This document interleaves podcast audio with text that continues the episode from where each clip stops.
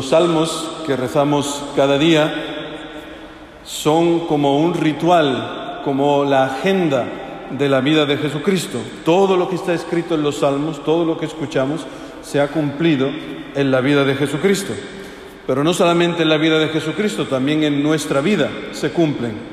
Por eso sería, es un, un sano ejercicio espiritual, yo se lo recomiendo, yo lo hago desde hace unos años, pues de vez en cuando leer los salmos en la Biblia, uno a la semana, por ejemplo, y preguntarte, ¿este salmo dónde se cumple en Jesucristo? ¿En qué parte de su vida se cumple?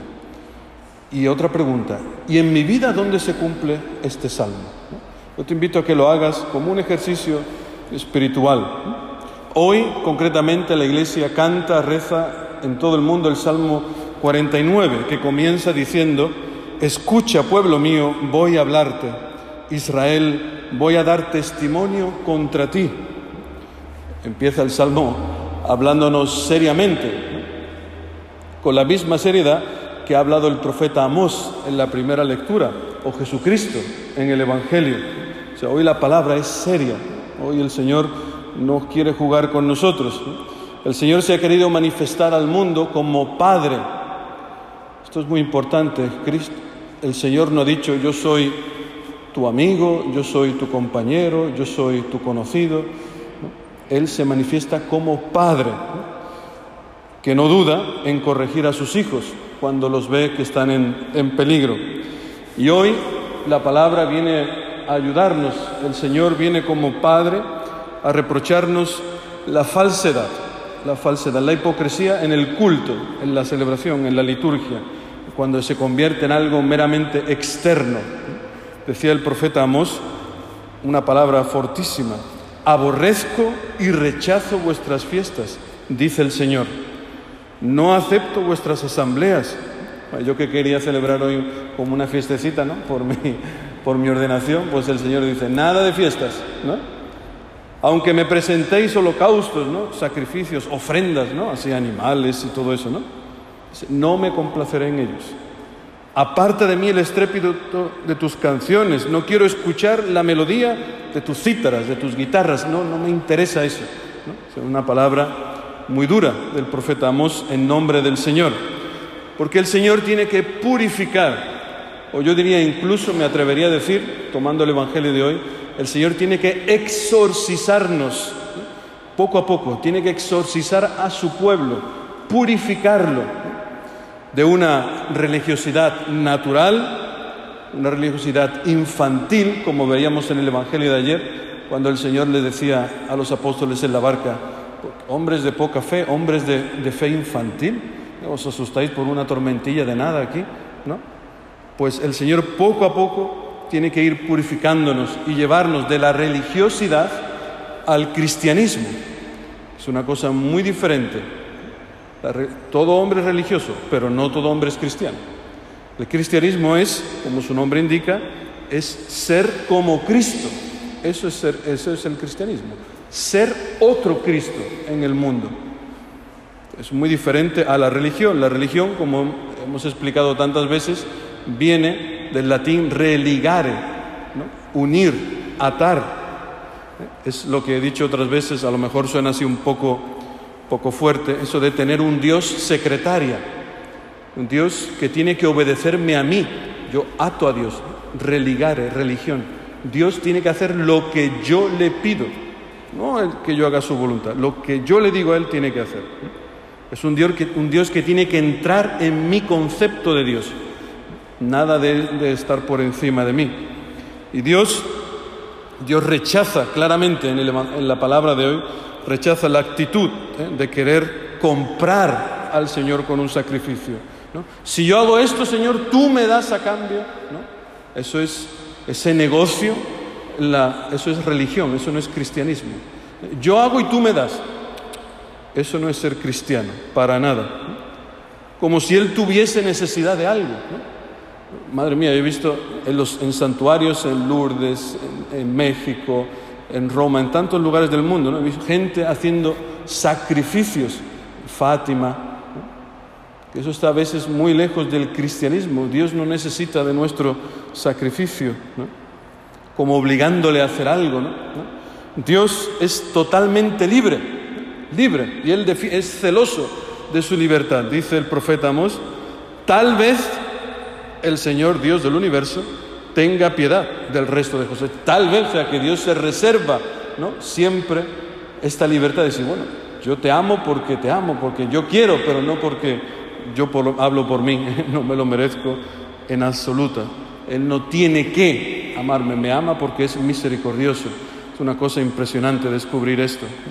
Decía Santa Teresa de Lisieux, escuchando este mismo salmo que tú y yo hemos escuchado hoy, dice que Jesús no pide grandes hazañas, sino únicamente abandono y gratitud. Esto es lo único que quiere el Señor de nosotros. Abandono en Él y gratitud. Darle las gracias, porque Él no tiene necesidad de nuestras obras, sino solo de nuestro amor. El único sacrificio que a Dios le agrada es el sacrificio de alabanza. El único. Lo podéis leer en todos los profetas. Lo dicen por activa y por pasiva de todas las maneras posibles. El único sacrificio que le agrada a Dios no son los toros, no son las cabras, no son las vacas, no es nada de eso.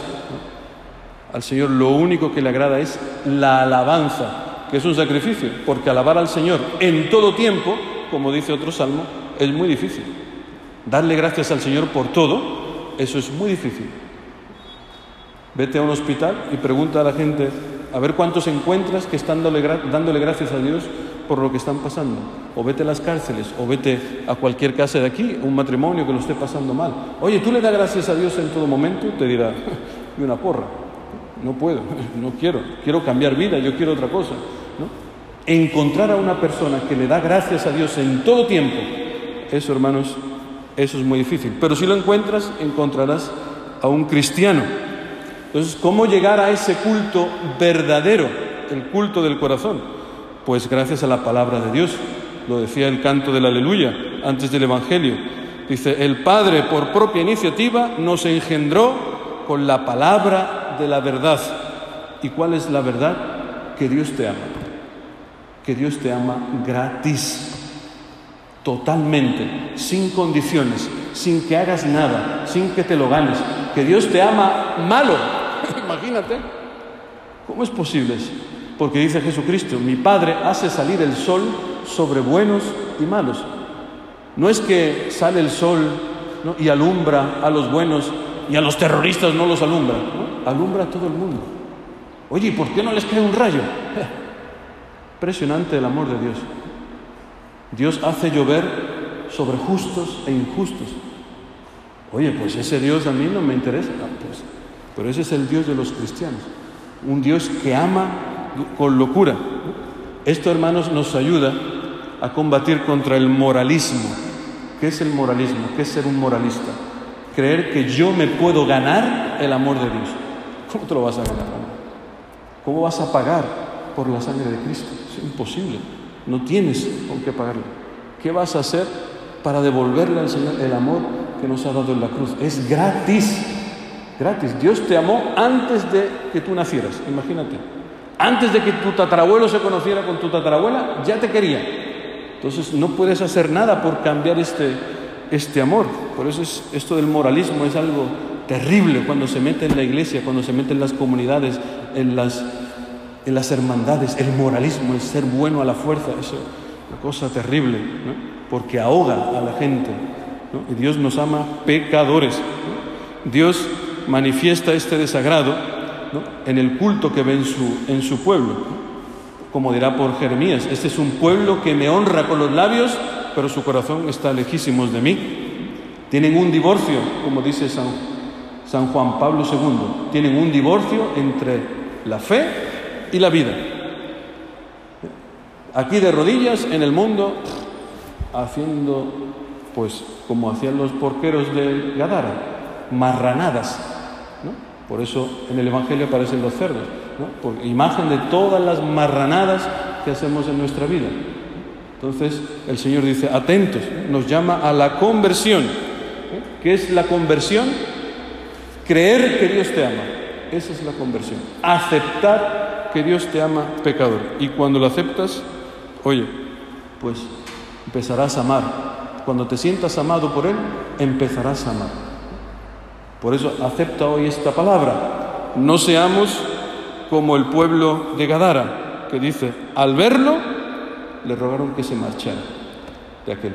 Imagínate, Jesucristo en tu casa, aquí, en Montequinto, y que le digamos, oye, vete, vete, vete, vete, vete, no nos interesas. Ojalá, ¿eh? ojalá que tú y yo digamos, no, Señor, acepto, acepto que tú eres el único Dios, acepto que has venido a amarme como soy y que tienes el poder de exorcizarme, de sacar de mí todos los demonios, todo aquello que me impide amar, todo aquello que, que me impide aceptar mi vida como es, todo aquello que me impide aceptar tu voluntad, todo aquello que me aleja de ti. Ten piedad de mí, ayúdame, sácame esto que, me está, que me está matando. Pues pídeselo seriamente en esta Eucaristía y el Señor te escuchará, te lo aseguro, que así sea.